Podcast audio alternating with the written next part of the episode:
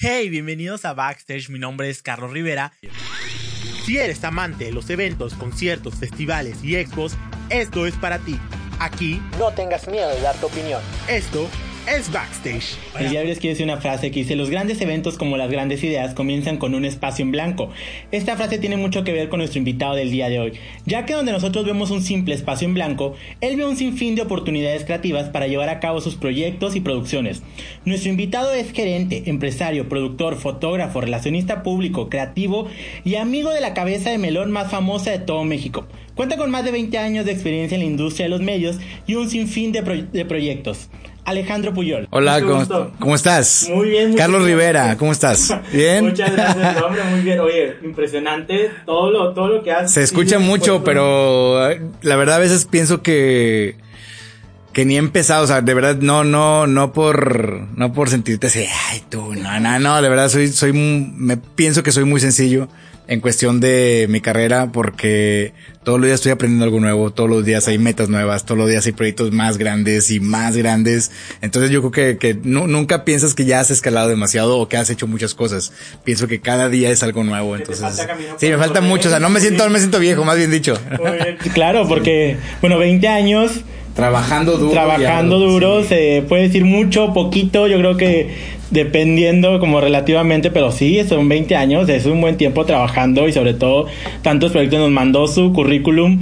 Normalmente nos mandan currículums y son de que pues trabajo en esto y en estos 3, 4, 5 proyectos.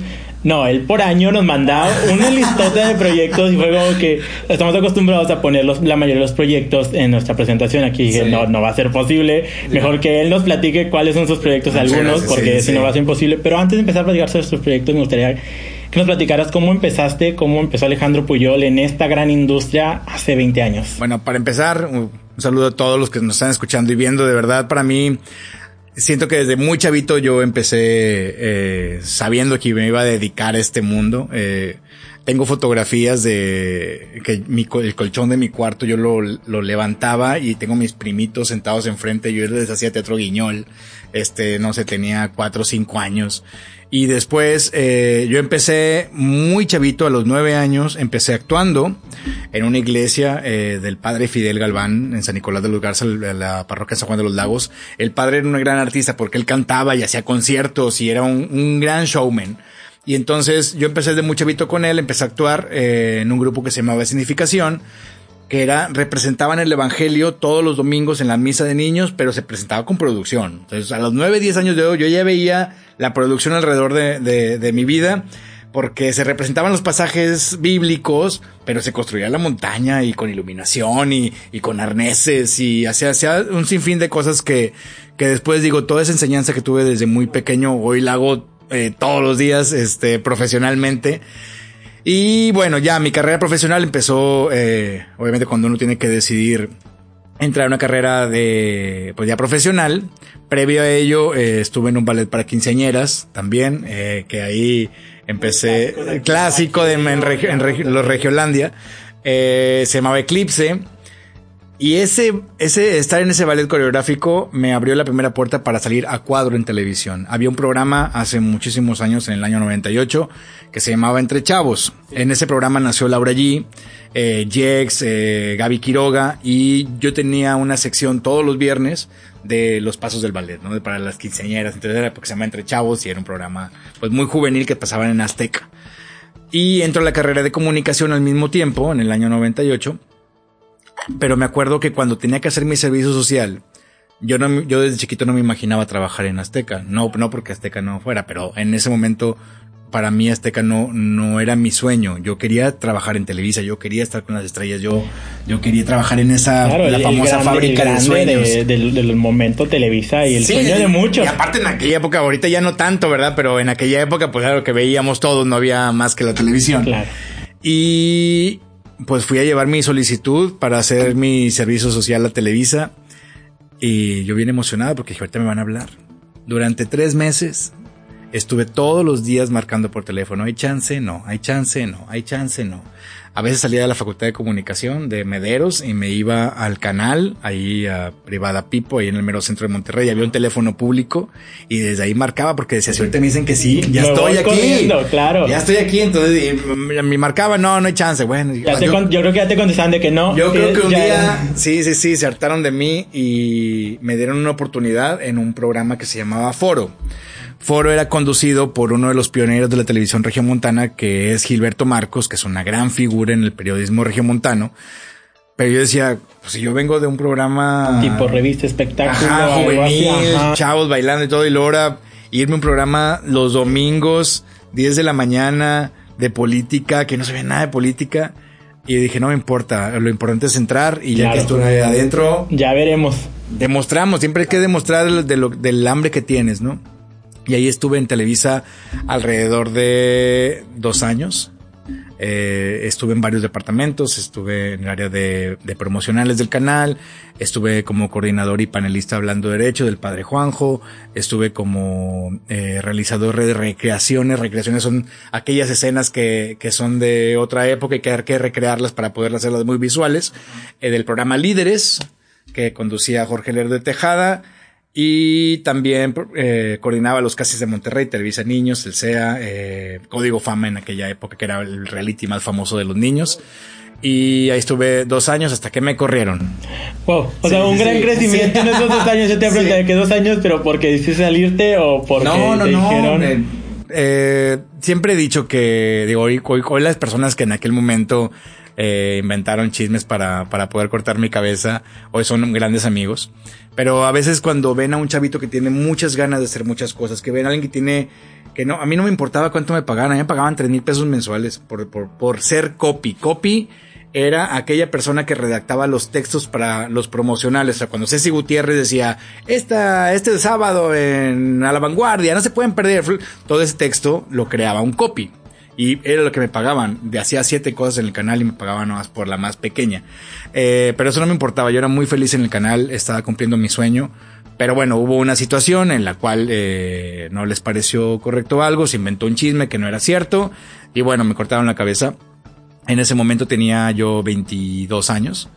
Entonces en ese momento no entiendes ni comprendes qué es lo que está pasando. Y aparte mi sueño era llegar a México porque yo quería ser conductor de televisión, quería ser artista, entonces ese mismo día en la noche, cuando pasó esa situación en Monterrey, tenía mi vuelo para ir a hacer mi, el casting del SEA al siguiente día. Entonces yo dije, no me importa nada, ya me voy, si te vas ya sabes qué va a pasar, no me importa, yo aquí vine porque iba a llegar a México y me fui a México a probar suerte, obviamente iba destrozado, eh, soy una persona muy sentimental, eh, una persona que me doy mucho a la gente y, y cuando de repente te das cuenta que todos te voltean la cara, todos aquellos que habías apoyado, que habías ayudado, de repente Claro, lo que construiste por dos años, dijiste, ya tengo algo tal, algo firme, algo que me va a impulsar a llevar allá. Pues la confianza, claro. o el creer que todo el mundo es bueno siempre. Yo todavía creo mucho en la humanidad y, y creo que vemos personas que, que, nos gusta mucho hacer el bien.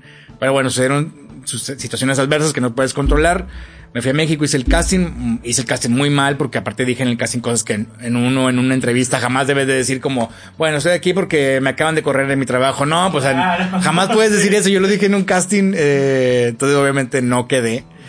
Eh, y regresé a Monterrey, no quería saber nada de la televisión, quedé muy asqueado, quedé pues dolido y no quería, no quería ni pasar por el canal, o sea, no quería ni pasar por, por donde estaba ubicado el canal hasta que, bueno, soy publicista de, profesión.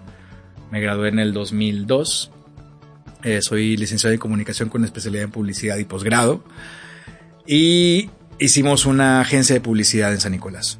Se llamó Publican eh, una agencia donde hacíamos pues pósters, anuncios luminosos, diseños, este, tarjetas de presentación y todo. Todo lo que es como impreso, ahí se encargaban de. Ajá, y, es un área muy creativa y es un área que te puede ir muy bien si, si la sabes aprovechar y, pues ahí sí verdaderamente estás creando todos los días muchísimo, pero yo no podía estar sentado ocho horas atrás de una computadora diseñando. Entonces, al año dije, ya no voy a trabajar aquí ¿A dónde vas? No sé.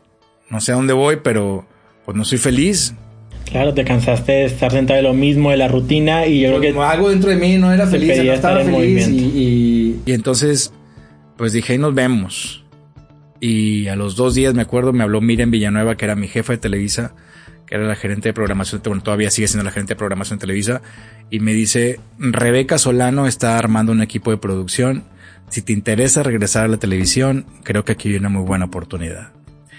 Y yo ya conocí a Rebeca en, cuando trabajaba en el canal, y bueno, pues resulta que aquel niño que corrieron siendo coordinador de programas regresó siendo el productor del programa internacional Transformate, el cual eh, trascendió fronteras, salió en Estados Unidos, en Sudamérica, México, otro rollo. Fue un programa muy famoso que duró cuatro temporadas. Entonces Transformate fue como un, un giro que le dio a mi vida donde aprendí muchísimo y bueno, ¿hasta ahí alguna duda? yo me que demasiado. y me voy. Demasiado. vemos de que dos años en Televisa te dicen hasta aquí llegaste, decides, bueno, me voy por mi siguiente sueño, por mi sueño, que era vámonos a México. bueno, voy a México, ajá. Te retachan de México, regresamos a Monterrey, abres tu agencia de publicidad, de publicidad dices un año, tampoco estoy feliz aquí, pero entonces regresa esa oportunidad que tuviste con Televisa y tuviste ahí los sentimientos encontrados en ese momento. Dijiste, sí, nos vamos. Lo que pasa es que Transformate lo producía una casa independiente, o sea, no lo producía Televisa. Pasaba por Televisa, pero lo producía Petra Rosa Productions. Entonces fue la primera vez que yo conocí que existían casas productoras independientes que en aquella época no eran tan, tan, no había tantas en, en, México. Y, viví la experiencia de ser independiente.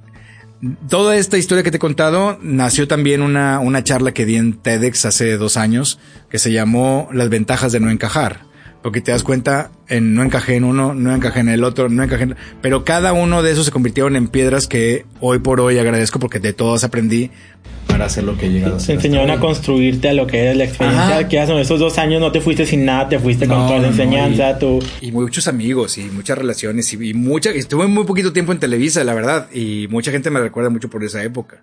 Claro, sí, pues de programa, creo que ese programa hasta la fecha aún siguen en redes, a veces siguen saliendo. De hecho, ahora que me hice la oportunidad de entrevistarte en mi trabajo, donde te trabajo, digo que, ah, estaba leyendo tu currículum, digo que, mira, él hizo Transformate. Y una doctora que trabaja ahí fue parte de Transformate. A ella le tocó, la verdad no recuerdo el nombre, yo poquito trabajando, yo apenas dos meses pero me dijeron de que la doctora tal hizo una maxilo, un maxilofacial, entonces me dijeron de que sí, ella, e-, esa doctora estuvo en Transformate y fue de que ella le tocó entonces. operamos a más de 120 personas. Transformamos a más de 120 personas, eh, la mayoría fueron de una de México cuando hicimos un programa especial con otro rollo y otra de Costa Rica también que hicimos un programa especial. Todos los demás fueron de Monterrey, pero sí fueron más de 120 vidas transformadas en, cuatro temporadas. Hicimos tres, cuando trabajé con, con Rebeca Solano. Y a los cinco años que termina Transfórmate, se acaba la casa productora que era Petra Rosa Producción y nace Producciones Puyol hace 11 años. Y dos años después, Rebeca y yo seguimos siendo muy buenos amigos. Eh, hicimos Transformate 4, pero ya era Producciones Puyol junto con Petra Rosa Productions, hacen Transformate 4. Wow, oye, pero estamos hablando de que transfórmate, pero hay muchos proyectos más detrás de eso. No sí. puedes platicar con los proyectos que más también han marcado tu carrera, los cuales recuerdas con mucho, eh, mucho anhelo, mucho cariño. ¿Me puedes platicar de los tantos proyectos que tienes?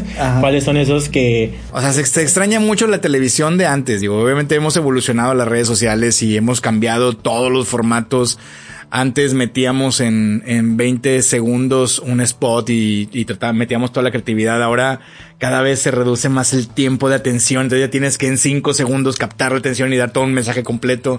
Ha sido una gran evolución, pero bueno, eh, producimos eh, programas como La Vida Bohemia, que era un programa de musical. Eh, se hizo una temporada como de 9, 10 programas. Ritual Monterrey, que fue el primer reality de tatuajes en México y el cual no ha habido otro, con César el de Ritual. Este reality también fue en una temporada de 13 programas y, y lo, lo padre de eso es que a veces nosotros creamos contenidos atemporales. ¿Qué significa eso? Que, que no tienen fecha ni de caducidad ni fecha de, de, de que se acaben. Y hace también, hace dos años, después de 10 años de haberse estrenado en México, se estrenó por Univision, salió eh, por, no, pero por Univision no, salió por, ¿cómo se llama el canal de Azteca? Azteca América, ah, por todo Estados Unidos. O sea, todos estos proyectos no solo se han quedado aquí, bueno, gente que le dice Monterrey un rancho, como si no han Pero yo estoy muy orgulloso de que seamos el rancho. O sea, yo, yo soy muy partidario de, de que no haya centralización, de que hay todo lo que se hace en la Ciudad de México es lo bueno. No, también en Monterrey hacemos cosas muy grandes. Es, lo mismo que digo, nosotros. Es lo mismo que digo yo que muchos dicen de que Monterrey es un rancho, pero vienes aquí hay grandes casas productoras, muy buen contenido.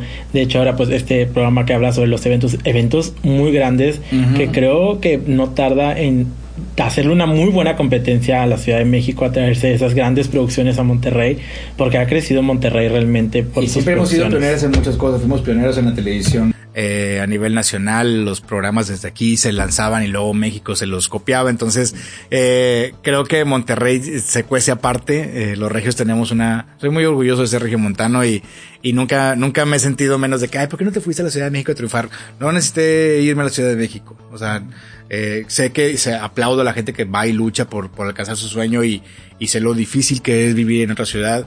Eh, por, por, amigos que tengo, pero doy gracias, gracias a Dios que yo me, yo me pude quedar. Que se permitió quedarte aquí, desarrollar tu talento aquí, sobre todo poner en alto el talento regio, regio pues, montano. haciendo puro trabajo bueno, nada más. Oye, en la presentación decíamos que eras amigo de la cabeza de melón más famosa de todo México. ¿Eres amigo de la, de la... Pues más amigo de Beli, ¿ah? que de la cabeza de Melón. Beto se porta muy mal. Sí, hace pues ya seis años, que seis años y medio aproximadamente que, que Beli llegó, bueno, Beli, preámbulo, Beli la, la, la conocí porque actuamos juntos en una obra de teatro que se llamaba Pinocho el Musical. Pinocho el Musical era dirigida por Gianni Costantini, Beli era el hada azul, eh, Said era Pinocho y yo era el, zorro, el malo. Y también estaba Kevin Chow, el que ahora también es Kevin Chow, no sé si lo conoces. Él, él era el Pepe Grillo, pero era un niño de, no sé, 7, 8 años y ya actuaba muy bien. Y ahí nos conocimos, Belly me empezó a seguir, empezó a ver las producciones que, hacíamos y un día eh, tuvo una situación con multimedios, la cual hizo que terminara su contrato y me habló, fuimos a desayunar al Crown Plaza, un restaurante ahí en un hotel y me dice, quiero que, que me ayudes a hacer el canal de YouTube. Y me acuerdo que le dije, muy bien, le dije solamente que hay que ser muy constantes para, para, porque es un nuevo medio, hay que darle de comer siempre a la hora que digas, hay que darle comer al, al, público que vas a empezar a, a tener, eh, no puedes bajar la guardia nunca, así, o sea, nunca puede faltar el video los martes a las 2 de la tarde desde hace seis años y medio. Así fue como iniciamos y me acuerdo que esa vez en ese desayuno le dije, imagínate Beli, el día que llenes teatros. Y Beli dijo, ay, sí, ¿cómo crees? Y hoy, seis años y medio después, estamos a punto de estar en el Auditorio Nacional con dos funciones. Este, la Arena Monterrey, eh, gira por Estados Unidos, viene la gira por Sudamérica ya que pase la pandemia, ya teníamos fecha en Argentina y bueno, tiene muchísimos fans en España, entonces esto ha sido estratosféricamente gigante. Y en algún momento te lo imaginaste tú. O sea, sí me imaginé el anhelo, no, no, no el alcance que hoy vemos, o sea, no. Yo creo que a veces eh, ha sobrepasado la, la, pues sí, lo que soñamos, o sea, siempre, digo, siempre aparecen cosas más grandes y más grandes el producir para el, o sea, empezamos en el Río 70, eh, con una, un pantallón, unas, unas, este, unas mamparas así como piernas, unos cubitos ahí para que se viera algo en ese momento piensas que estás haciendo la mejor producción porque la gente le gusta y haces feliz a la gente y hicimos un mapping en el techo y se abría el techo del Río 70.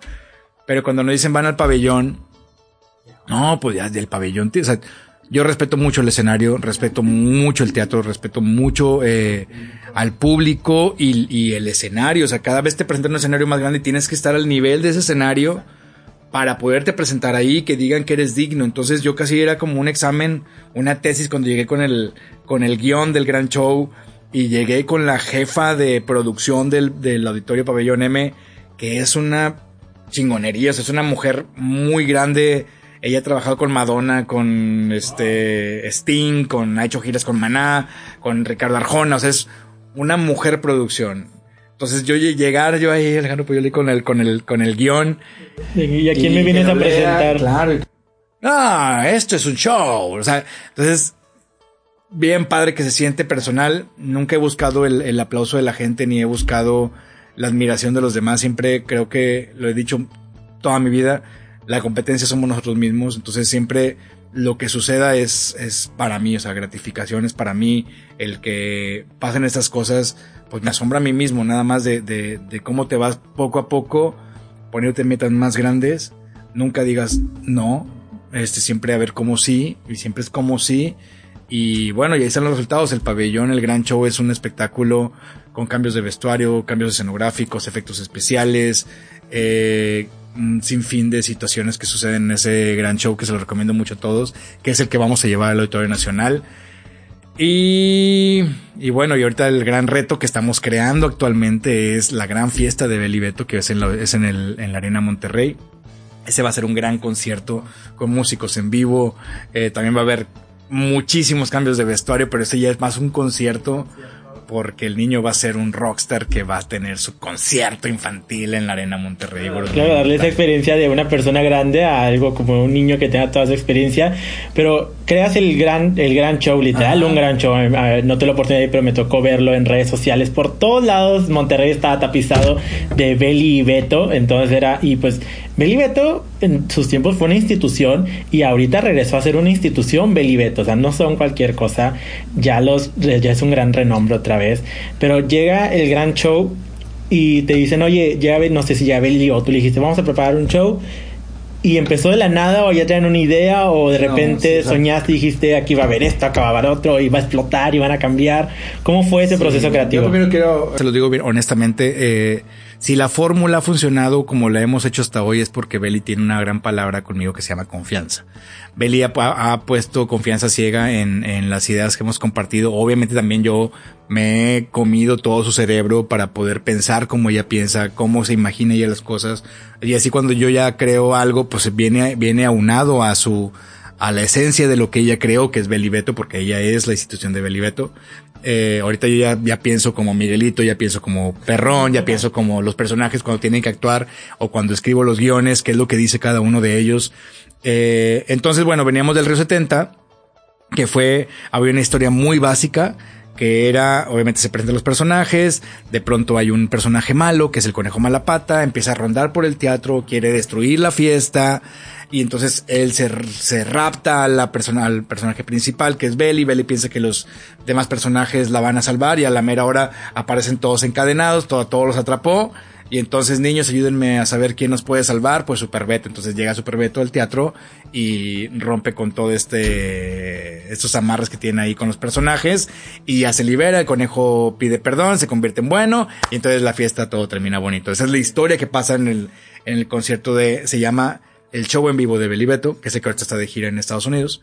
Y cuando viene el gran show, es donde decimos, a ver, aquí no, o sea, ya, ya tenemos un show como tipo historia. Ahora viene un espectáculo pues hay que dar todo. Entonces, ¿por qué no creamos el, circo? O sea, ahora vamos a tener la temática del circo. Bueno, en el circo, ¿qué pasa? Pues hay magos, hay animales, este, hay payasos, eh, ocurre magia, sale un, sale un sombrero gigante de dos metros y medio, este, para poder hacer magia. Convertimos al conejo eh, malapata en, en blanco totalmente. Aparecen 18 vetos en el escenario. Eh, ¿Qué más pasa? Eh, con la magia, eh, Pepo eh, quiere que traigan a su amigo Tiburcio. Tiburcio es un tiburón que vive en Tampico. Eh, este, porque fuimos a grabar, fuimos a una gira de Tampico y nos tocó grabar, grabar un video ahí y ahí nació Tiburcio. Y entonces dice que con una pecerita así chiquita pues él no puede estar. Además se ocupa agua de mar para que, para que Tiburcio pueda estar ahí. Pueda Entonces, me acuerdo yo que cuando yo estaba muy pequeño, mi mamá me llevaba muchas obras de teatro y una de ellas fue El diluvio que viene, que era una obra musical que hablaba de, del arca de Noé, ¿no? Entonces, en aquella época estaba muy chavito, me acuerdo que en el auditorio Luis Elizondo empezaron a subir una gasa y ya existían proyecciones y, empezaron a llenar de agua. Entonces empezaba a ver cómo se llenaba de agua el, el teatro, ¿no? Entonces me acordé yo de eso y así fue como hicimos que llegara Tiburcio. Beto hace magia de que, a ver, abra cadabra sin salabim y de repente se va la luz en todo el auditorio y entonces en eso bajamos los telones y empieza la proyección a una, una gota así. Y de repente se empieza a llenar de agua así, a hacerse un gran estanque. Todo el pabellón completo, toda la boca del escenario completa se convierte en un estanque.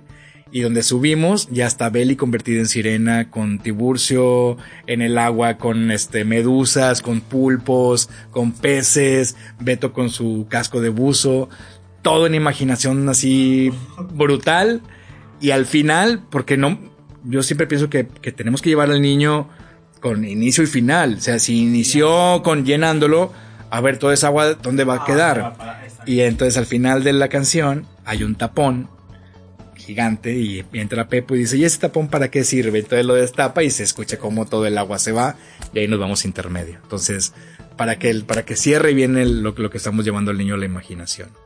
Claro, wow, increíble. Pero todo eso pasa. Todo eso pasa y me encanta que, como dices, ya piensas con los personajes, ya dices, esto le va a gustar a Beto, esto no le va a gustar a Beto, esto le va a gustar a Miguelito, ya piensas como Belly, guías, te pones a pensar también el niño, cómo tiene que seguir la historia, te pones en ese, en ese lugar del niño de que no podemos desaparecer el agua así porque el niño me va a decir, oye, ¿el agua qué pasó? Claro, y, luego, y, luego, inteligente. y luego tal vez el papá te venía a reclamar de que, oye, por favor, dile al niño dónde se fue el agua porque no me va a dejar descansar. Sí, Entonces, todos esos aspectos creo que son los que hacen realmente, un, más allá de un espectáculo, una experiencia que te envuelve y sobre todo creo que es lo más padre cuando haces un espectáculo, cuando sales y dices, cada detalle no se les fue nada, o sea, cómo te sumergieron, realmente te olvidas que estás en un teatro, te olvidas que estás en pabellón M, sino que te sumerges al gran show, al circo, con- Sí. no sé. Y una de las, de las, o sea, lo que les recomiendo un chorro es vean espectáculos. Yo siempre que tengo la oportunidad, pues me encanta viajar, viajo muchi, viajo mucho,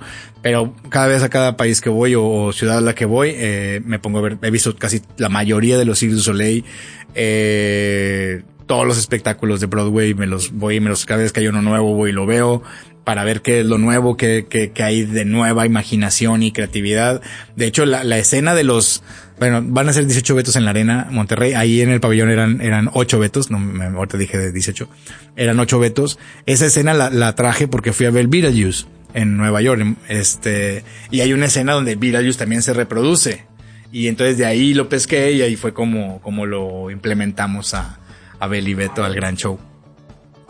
Ahorita que me platicas todo eso que vas a inspirarte, vas a otros lugares, yo creo que la gran pregunta y así es como que ese, esa pelea que hay, qué tanto es inspiración y qué tanto es, me lo copio y lo traigo, lo traigo tal cual. El copiarte es, o sea, una copia es traértelo, pues literal, o sea, es como, ah, me voy a traer Beetlejuice yo y o voy a producir Beetlejuice aquí en, México, eso es copiarte y es, y es plagio y, eh, no, o sea, el inspirarte creo que nadie ha inventado el hilo negro, eh, creo que son, ay, ¿cómo se le llama? Son, no herramientas, pero son, se me fue la palabra, pero bueno, son, son detalles son recursos, son recursos escénicos que se pueden utilizar en diferentes shows eh, y que creo que en el momento que llega la inspiración, claro, porque si yo tengo un personaje y voy a hacer magia y estoy viendo algo que aquí se reproduce, oye, entonces si hace magia y se reproduce, ah, o sea, en realidad... en realidad ¿Cómo estoy Beto lo haría? O sea, claro. ¿cómo Beto lo haría? Porque no va a ser igual que lo hizo Beetlejuice, sino Claro, Beto tiene claro. su esencia, su personalidad, él va a decir sus propias frases que Y aparte yo creo que siempre te ves de inspirar de la gente grande, o sea, y así como nosotros inspiramos a otros, o sea, yo, yo me inspiro de otros y así todos nos inspiramos de todo, ¿no? Entonces creo que también la parte musical tiene mucho que ver. Chuy Núñez, que es nuestro productor musical, Hernán, eh, también que estuvo como productor musical, también ellos le meten muchísima parte del, del éxito. O sea, en realidad Beli Beto no es nada más eh, una sola persona ni dos, es un, es un equipo completo, tanto la gente que maneja redes sociales, los que diseñan, los que crean los nuevos personajes, los que hacen las botargas, Beta, los, los mismos chavos que están dentro de los personajes, que son los mismos que llevan trabajando con nosotros seis años. Eh, la parte musical, todos formamos eh, parte para que esto funcione de esa manera. Claro, hay un equipo atrás, como le llamamos back- backstage. Sí, claro. Porque una cosa es lo que presentas enfrente, pero hay un trabajo enorme. El César Cetina, que es el que ha montado todas las coreografías de todos los espectáculos y cada vez eh, también te digo, es que son muchos retos, o sea, es, o sea, nadie te dice, oye, ahora pueden hacer que carguen a Belly, no, o sea, el mismo coreógrafo dice, ahora vamos a cargar a Belly y la cargaron como, como J-Lo, o sea, acostada y la giraron. Dices, son cosas que no se ven en un espectáculo infantil y, y se logran hacer, pero es porque cada quien en su rubro está dando el 300%. Oye, ok, entonces este gran espectáculo y me dices que cada, que cada vez aquí en Super, entonces terminas de ver tu, no sé, tu ensayo general y te da miedo por saber, y ahora que vamos a ver, por ejemplo, el Auditorio Nacional o a rato que crezcan muchísimo más, si te da miedo el decir. No, te da miedo. O sea, yo, si me, si ahorita no me había acordado, pero te me remontaste al momento en que estaba yo en la cabina con cuatro mil personas, cuatro mil niños gritando Belly, Belly para que empiece el show y, empieza a correr el show. De hecho, en este show yo no lo, yo no lo corro, había una persona que lo corre. que es que, es que lo corre? Alguien que está dando los cues de súbetelo, bájatelo, entra música. Porque yo soy tan intenso que, que, que no quería tener yo el control porque era algo tan grande que preferiblemente nomás estaba viendo, me dediqué a verlo. Eh, es, es, algo muy heavy. Y hay una escena que, que, voy a subir pronto donde termina la segunda función y, y toda la cabina empezó a aplaudir este, todos, porque son, en la cabina somos alrededor de 12, 13 personas, desde el del audio, el de las pantallas, el del mapping, este, el que corre la música, la directora escénica, la ilumina, somos muchas personas. Y al final aplaudir cuando ves la energía de la gente feliz. Sí, se transmite y yo creo que es un sueño cumplido. No, te digo, o sea, que, ay, llegan el dinero. No, no sé, me, me, no me, digo, gracias a Dios trabajo y por eso como y, y para eso trabajo, para vivir, ¿no? Pero yo nunca estoy buscando el dinero. O sea, el dinero jamás es, ¿cuánto voy a ganar? No, es que si no gano eso, pues entonces no voy a trabajar. ¿Y cuánto me van a, no, no, no, yo valgo, jamás en mis proyectos he antepuesto el dinero antes de mi, de mi creatividad. Es más, de hecho me enoja mucho cuando quieren utilizar mi creatividad para un beneficio económico. Jamás lo he hecho. O sea, sí, sí cuido mucho esa parte para que no, para que no, no pase. Ajá. Oh, es increíble, en serio, el, proceso que nos dicen la fórmula, lo que existe, los detalles para crear un gran espectáculo. La gente que detrás y la emoción que dices, no sé, tal vez planearon ese espectáculo por un año, seis meses y ya cuando llega el punto de presentarlo y que la gente le encanta y se está volviendo loca, creo que sí, ese es un momento muy Sí, no, y, me gusta que, y, y me gusta innovar, o sea, también, o sea, ahora que vamos a regresar un año y medio después con los espectáculos, pues ya les digo, a ver, el show en vivo, aunque sea el primer show que hicimos y que ya tiene todo grabado, vamos a grabar nuevos videos, o sea, las nuevas animaciones, nuevas cosas, para que también el que les lo va a volver a ver, pues hasta lo vea refrescado, me explico, no que vea el mismo show de hace dos años antes de pandemia. Creo que la pandemia nos tiene que traer eso, o sea, una revolución interna, una revolución personal, una evolución de todos positivamente para, para entregar más, porque sobrevivimos una pandemia, creo que tenemos que celebrarlo y la mejor forma es haciendo lo que más nos gusta y trabajando para que salga mucho mejor todas las cosas. Claro, tienes toda la razón. O sea, si la pandemia, como lo comentaba que veces en el podcast, nos vino a frenar y a pensar un poco en qué hacíamos, qué no hacíamos, qué hay que mejorar y sobre todo si lo tomaste, el este tiempo lo tomaste de forma buena, creo que muchos se van a superar de lo que hacían. Pero hablamos un poco de lo bueno, del que también salió el espectáculo, todo lo bueno, todo eh, que a la gente le encantó, pero qué retos hubo, hubo fracasos, hubo y que un momento dijiste, no, esto ya no va a salir, ahí queda y me voy a mi casa. Sí, hay uno. O sea, ahorita ustedes eh, llegan a una oficina y ven pues un estudio y ven que hay equipos, o sea, para la producción, la producción que trabajamos aquí, pero empezamos con, o sea, el primer escritorio que tuvimos fue la caja de la Mac, o sea, Gloria, mi socia, eh, Gloria González, y yo empezamos hace 11 años con una computadora, un micrófono, una cámara y un tripié. Y así fue como inició Producciones Pujol, este, cuando hicimos el reality de, de, César, el de Ritual. Veníamos de haber hecho una gran producción que era Transformate, pero ahora empezábamos solos, no teníamos nada, pero las ganas era lo que nos llevaba a convencer a la gente para que crearan, que creyeran en nosotros y así fue como hicieron muchos de los primeros proyectos. Eh, sí llegó un momento en que no teníamos ni para comer y nunca les hablamos a mis papás ni a sus papás de ella para, oigan, se nos acabó el dinero, se ayúdenos por favor. Creo que entre más fondo tocábamos, mayores eran las, las, las partes en que la creatividad salía y, y bueno, entonces hay que hacer esto. bueno, entonces hay que producir esto. Y salíamos adelante. Nunca se me olvida que teníamos una, una cocinetita así de que calentaban así y comíamos tacos, literal, así, una de tortillas y una sopa aguada esas de Nord de cinco minutos y comíamos tacos de sopa. O sea, eso es lo que comíamos porque no había dinero. Este, esa fue una etapa. Y otra etapa que tuve fue que también un día no, no sé, como que de repente desaparecieron todos los proyectos, no sé, los, cuando teníamos cuatro años, cinco años con la casa productora y no había nada. Yo, y, hasta- y- y me empecé a, fri- a friquear. O sea, entonces ya, ya no sirvo para esto. ¿Y qué voy a hacer? Entonces ya no hay proyectos. Entonces ya no vamos a vender. Entonces, y me acuerdo que eh, tenía un, me iba a ir un viaje a México y hasta todavía, todavía mal. O sea, me, llegué al aeropuerto y yo llegué a las 7 de la noche. No, señor, su vuelo salía a las 7 de la mañana. Entonces ni me iba, ni me pude ir. Estaba yo muy mal. Y me acuerdo que me dijo Gloria, agarra, eh, ya traes la maleta, lárgate. O sea, me agarra el carro, vete a Real de 14, este, pon música en alto, vete tú solo y hablamos. Y, fue la mejor terapia que pude haber tenido porque aparte no me gusta viajar solo. Me fui solo en mi carro, me fui a Real de 14. Estuve tres días en aquella época, de 14 no tenía nada señal de internet, entonces me pude desconectar. Estuve conmigo mismo, eh, conocí mucha gente ahí y conocí muchas historias y, y ya regresé renovado y con una mente limpia, pero sí tuve una crisis existencial de qué va a pasar, pero creo que tienes que darte ese respiro, encontrarte contigo mismo y, y echarte porras a ti solo, o sea, no hay, no hay, no hay más y, y gracias ya después todo, todo funcionó muy bien. sin todo, todo va a fluir. Entonces, pues estuviste esos momentos donde dijiste, "Ay, ya seguimos, no seguimos, pero entonces eso ayudó a, que- a, a ser la persona que eres hoy, a, a ayudarte a la, pues sí, ahora nos estamos grabando en las oficinas, en sus oficinas, en el estudio, que nos hizo el favor de prestarnos.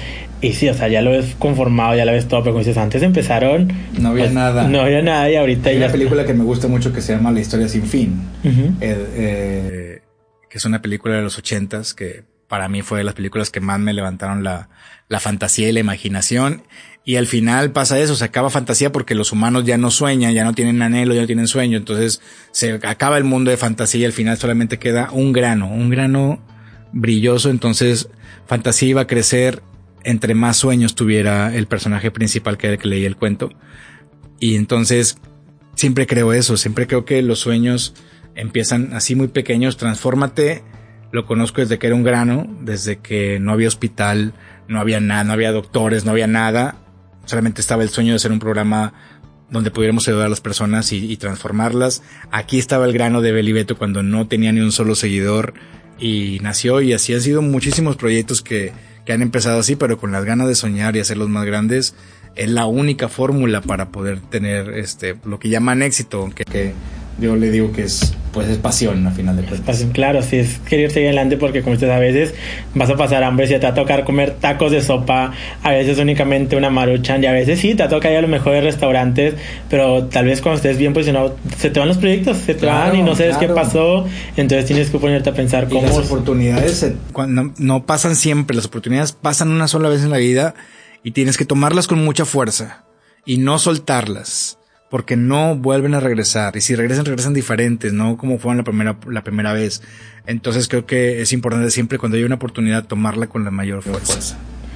Sí, exacto, claro que sí, seguir la- las oportunidades de tus sueños y yo creo que es algo de lo que queremos hacer con este podcast, de que Claro. las personas que están interesadas por ser como tú, por ser un productor, por ser tan creativos y que creo que por lo menos aquí en México no hay tantas herramientas, una carrera que te enseñe a ser tal cual un productor, a ser creativo, a producir eventos, no existe, entonces eh, quisimos poner, como dices, un granito, nosotros nuestro granito de backstage y que sea más grande Claro. y decir de que, mira, este es el camino, con gente que ya lo sabe, con gente que lo ha vivido. Y quiero que nos platiques un poco, nos des esos consejos de qué, qué es lo más complejo eh, desde tu lado de vista para producir un evento. Pues primero el defender las ideas, eh, sin, sin llegar al, al egocentrismo o al nada más mis chicharrones truenan. Siempre tienes que mediar y siempre tienes que escuchar porque no, no siempre tenemos eh, la razón. O sea, a veces podemos, puede haber una idea mucho mejor si complementas la idea que tienes. Eso es primero. Eh, dos, eh, rodearte de un gran equipo que, que, que piense igual que tú, que sueñe igual que tú, eh, que tenga la- las mismas ganas de, conseguir las cosas eh, que creas en tu producto. Si tú no crees en lo que en lo que vas a hacer, pues no lo vas a vender. O sea, no tú yo yo siempre digo, o sea, pues yo he vendido todos los programas de Transforma, te los vendía, o sea, carga- prendía la cámara, grababa, editaba, pues producía, este vendía el programa. Ya no hace falta operar. Sí, to- todo digo, pero no, pero no me molestaba, pero ¿quién más lo podía vender mejor si, si uno que lo conoce desde la nada, me explico? Al igual Beli Beto, eh, somos muy celosos de los, que, los patrocinadores que entran, pero los que entran, entran porque verdaderamente van de acuerdo a la imagen, como EMSA, del borrito, que llevamos dos años con ellos siendo la imagen eh, institucional, Pastelería Leti, que también siempre está, hay, hay otros eh, patrocinadores que han, que han participado, pero somos también muy celosos de ellos, o sea, no, no, no anunciamos de que vénganse a anunciarse con Beli Beto, este, porque van a crecer sus ventas. No, llegan los que tienen que llegar, este, pero creo que es eso, o sea, el, rodearte de gente muy capacitada, el que defiendes muy bien tus ideas, pero obviamente para defender tus ideas, pues ya pasaron 20 años para hoy sacar una idea y decir, ah, va a funcionar, porque, pues, obviamente ya la experiencia está ahí. Sé que las nuevas generaciones traen muchas ganas, este, son ahora los, los saberlo todo muy pronto. Este, lo respeto, pero creo que si hacemos una muy buena mancuerna entre, entre la experiencia y, y, la innovación, se pueden lograr cosas muy padres. Entonces, entonces creo que debe ser una buena fórmula ahora. Claro, sí, o sea, con lo que dices de que las nuevas generaciones, si vienen con hambre, todo creo que las redes ahora son tan rápidas, el tiempo de atención es menor, entonces todo nos gusta más rápido entonces creo que necesitamos esa guía de alguien con esa experiencia ya de 20 años que diga, esto va a funcionar, esto no, porque ya lo hice, o sea, ya lo intenté y hubo un fracaso detrás de eso, hubieron varios, un camino recorrido, entonces sí, estoy completamente de acuerdo que pues siempre necesitamos o Tú no puedes correr si no has gateado, tan fácil. Exacto. Y además, ¿cuáles son los eh, errores más comunes que se cometen en este... En este... El, el, confiarte o sea, a veces te confías de algo por, por las prisas, por, por algo. Eh, ¿Qué más? Que siempre, siempre es importante hacer un checklist antes de salir a una grabación o tener un evento, porque ya llegas al lugar y pues olvidaron las pilas, olvidó el lente, se olvidó no sé qué, entonces por, por descuidos. Y, pero eso, todos son errores muy grandes porque tú no puedes jugar con el tiempo de los demás y si tienes que entrevistar a una Yuri o a alguien especial, imagínate, no puedes empezar la entrevista porque se te olvidó algo tipo como producción, eso es una irresponsabilidad les recomiendo muchísimo que lean un libro que, que lo he aplicado mucho en mi vida. Cuesta mucho, pero si lo aplicas te sirve, que es el libro de los cuatro acuerdos de Miguel Ángel eh, Ruiz. Que los cuatro acuerdos son, a ver si me acuerdo. Eh, no te tomes las cosas personal. O sea, porque tú, no, no, tú nunca sabes qué está haciendo la otra persona, cómo viene otra persona, si se le ponchó el carro, si la mojaron, si, si, no, no, tú no sabes. Entonces te habló y te, te dijo una, una cosa de una forma que a ti no te pareció y te ofendiste. No te ofendas, tú no sabes qué pasó. O sea, no te tomes las cosas personal. Siempre da lo mejor de ti, o sea, siempre da el 300%, no el 100%, el 300%. Que de tu boca siempre salga verdad o sea, es súper importante eh, que lo que tú digas sea verdad, no digas estoy a 15 minutos y te falta una hora. Entonces, o sea, sé, congruente. Y el cuarto acuerdo, bueno, se los dejo de tarea para que ustedes lo encuentren, porque sí, sí, sí, para que lo lean. Pero si le aplican esos cuatro acuerdos en su vida, eh, de verdad que les va, les va a cambiar porque van a entender un poco más al mundo. Siempre tienes que entender que no todo el mundo va a reaccionar como tú reaccionarías, no todo el mundo va a responder como tú reaccionarías.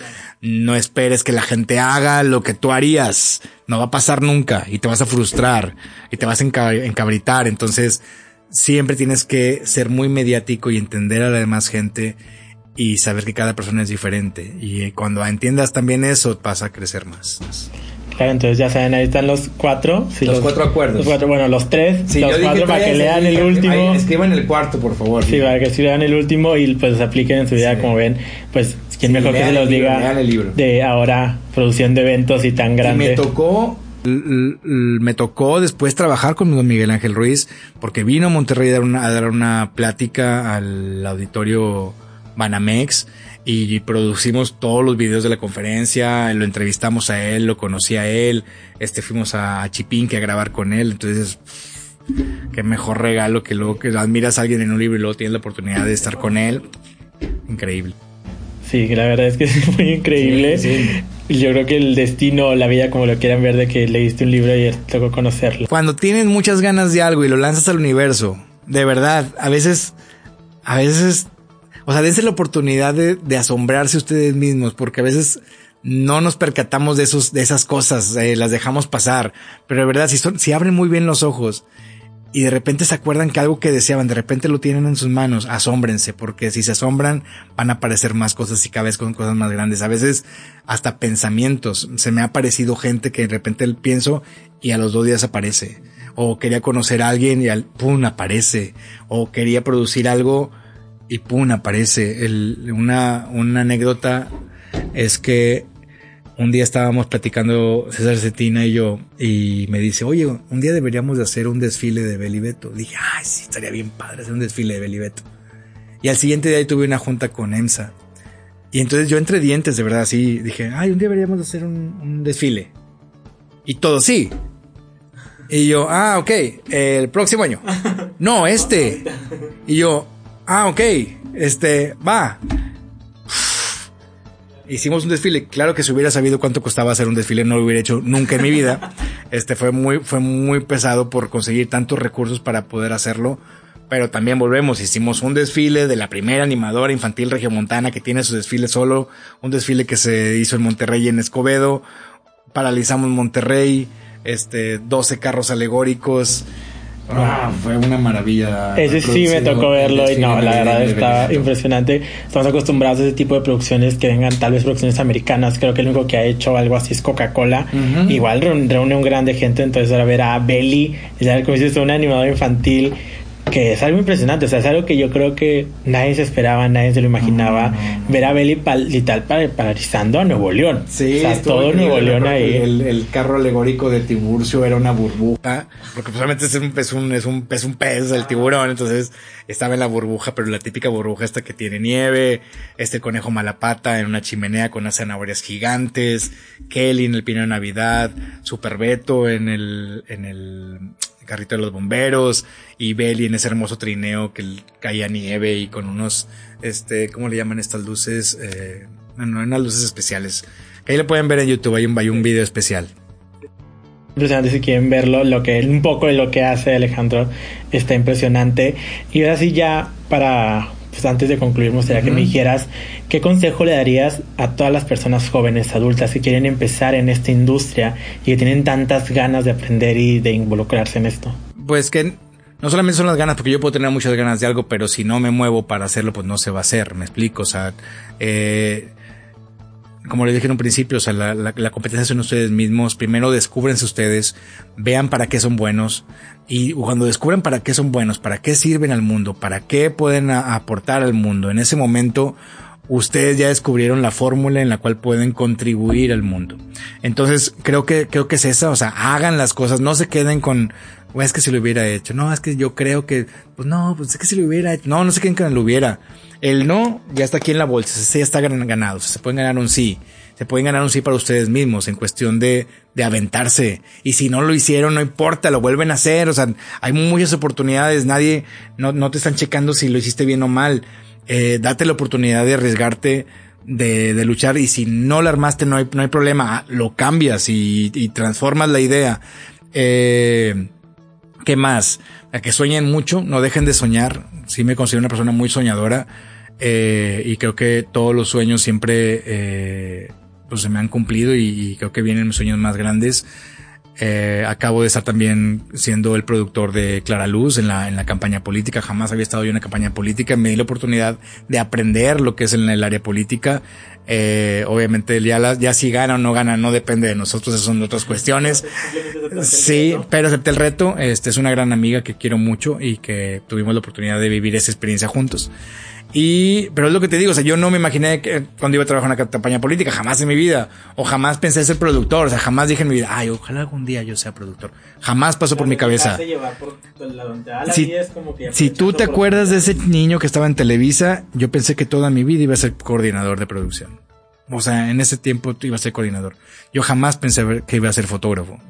Hasta que tuve una oportunidad de, de con Rebeca de hacer un libro, fotografías para el gobierno del Estado de México, y ahí pues resulta que pum, explotó la otra vocación de ser fotógrafo y ahora ya llevo tres exposiciones individuales que he hecho. Eh, y bueno, y este año viene algo muy grande para octubre también con, con la fotografía.